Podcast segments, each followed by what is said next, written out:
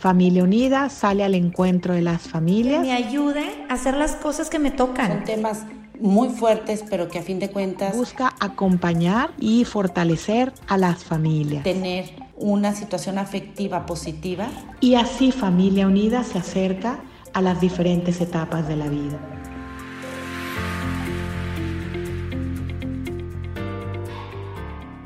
Hola, soy Carmen Garzaté y agradezco la invitación a estar con ustedes en este episodio de Familia Unida. Me parece que tener estos minutos de reflexión nos permitirán hacer un pequeño alto, hacer un pequeño espacio de escucharnos a nosotros mismos, mientras escuchan algunas cosas que me han servido a mí en mi vida tanto familiar como personal y que hoy quiero compartir con ustedes. Soy Carmen, mujer, esposa y madre de tres hijos. Llevo más de 16 años dedicada y apasionada por temas de sociedad civil, de organizaciones de beneficencia, de trabajo comunitario, redes y alianzas. Estoy convencida que trabajando en equipo y poniendo cada quien nuestro expertise y reconociendo nuestras debilidades y áreas de oportunidad, es como juntos construiremos una mejor sociedad. Soy directora de Fundación Frisa, cofundadora de Comunidad, la Fundación Comunitaria de Nuevo León, y miembro de diversos consejos de universidades y organizaciones de la sociedad civil. Mi vida se centra en mi familia y en mi pasión, que es el buscar acortar la brecha de desigualdad que hay en nuestro querido México, en buscar que haya menos pobreza, menos injusticia, más amor y solidaridad. Tengo el privilegio de haber nacido en una familia en donde se me enseñó que mucho da el que mucho tiene, pero no solo en el plano económico, sino en lo que yo le llamo las tres T's, tiempo, talento y tesoro. El dar es adictivo, genera tanta vibra positiva, tanta adrenalina y felicidad que tienes que seguir dando y dando. Es un círculo virtuoso sin fin. Ustedes, quienes están escuchando este episodio, ¿cómo manejan sus tres T's? ¿Cuánto tiempo le dedicas a hacer lo que más disfrutas? ¿Tus hobbies, tu apostolado, el trabajo, la familia, visitar a los abuelos? ¿Cómo distribuyes el tiempo de tus 24 horas diarias? Esta pandemia me ha impactado escuchar gente que dice que no ha hecho nada, que puso su vida en stand-by, que solo ven la tele o cocinan. Se nos ha regalado esta maravillosa oportunidad de tener el tiempo, de llevar más de ocho meses en casa.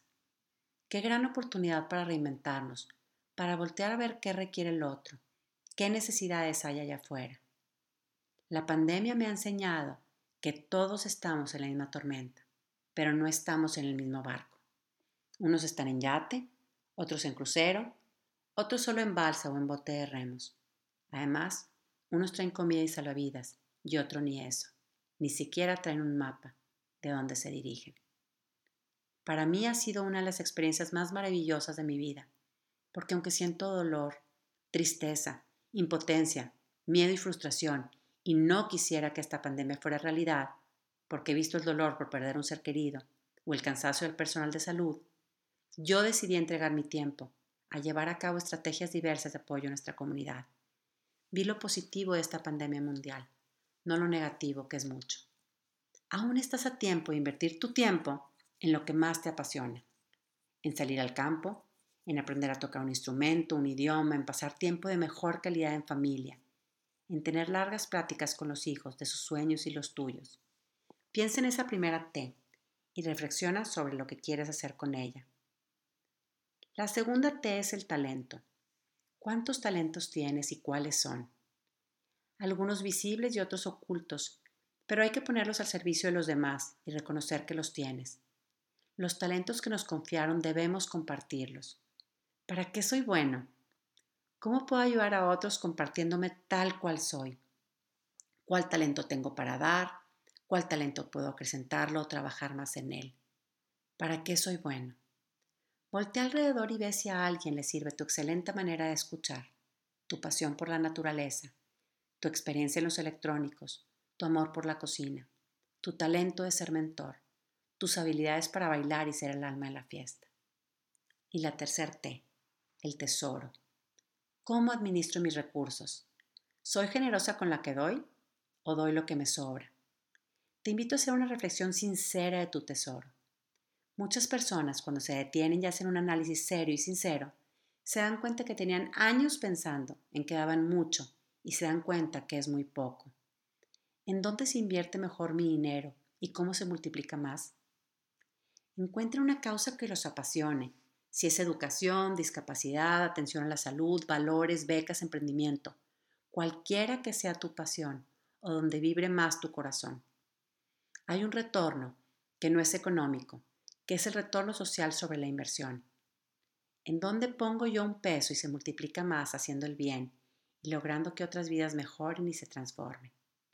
En familia pueden sentarse a planear qué hacer con esa comida sabatina que van a dejar de hacer o en qué van a gastar menos para donar ese recurso para una familia que no tiene que comer. O ese closet que tiene meses sin limpiarse. Pensar en cuándo hacer la limpia para donarlo a quien no tiene ropa en este momento. Sé que parece sencillo, pero hay que hacerlo con intención para que el propósito sea aún mayor. ¿Qué haces tú con tu tesoro? ¿Lo inviertes o lo malgastas? ¿Lo compartes o te lo quedas todo?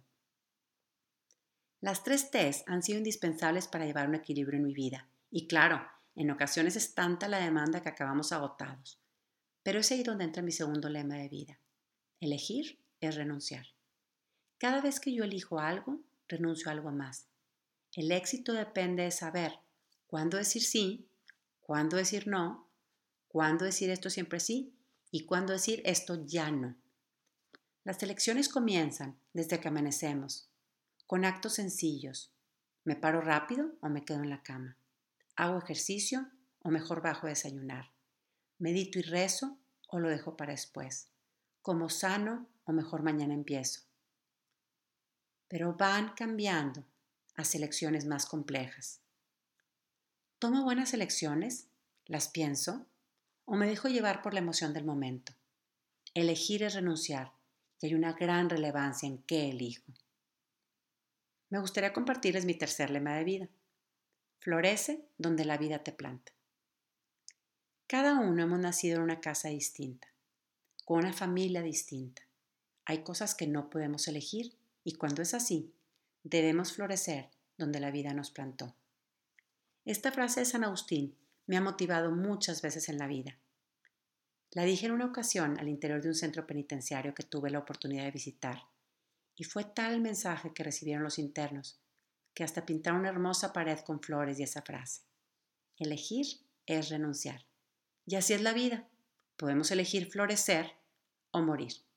Podemos elegir ahogarnos en un vaso de agua o salvarnos de un pozo profundo. Por último, me gustaría cerrar este breve espacio de reflexión para compartirles una frase de Tal Ben Shahar, autor del libro Happier y maestro en Harvard. No te preguntes qué necesita el mundo. Pregúntate qué te hace vibrar y ve y haz eso. Por lo que, porque lo que el mundo necesita es gente que vibre, gente viva.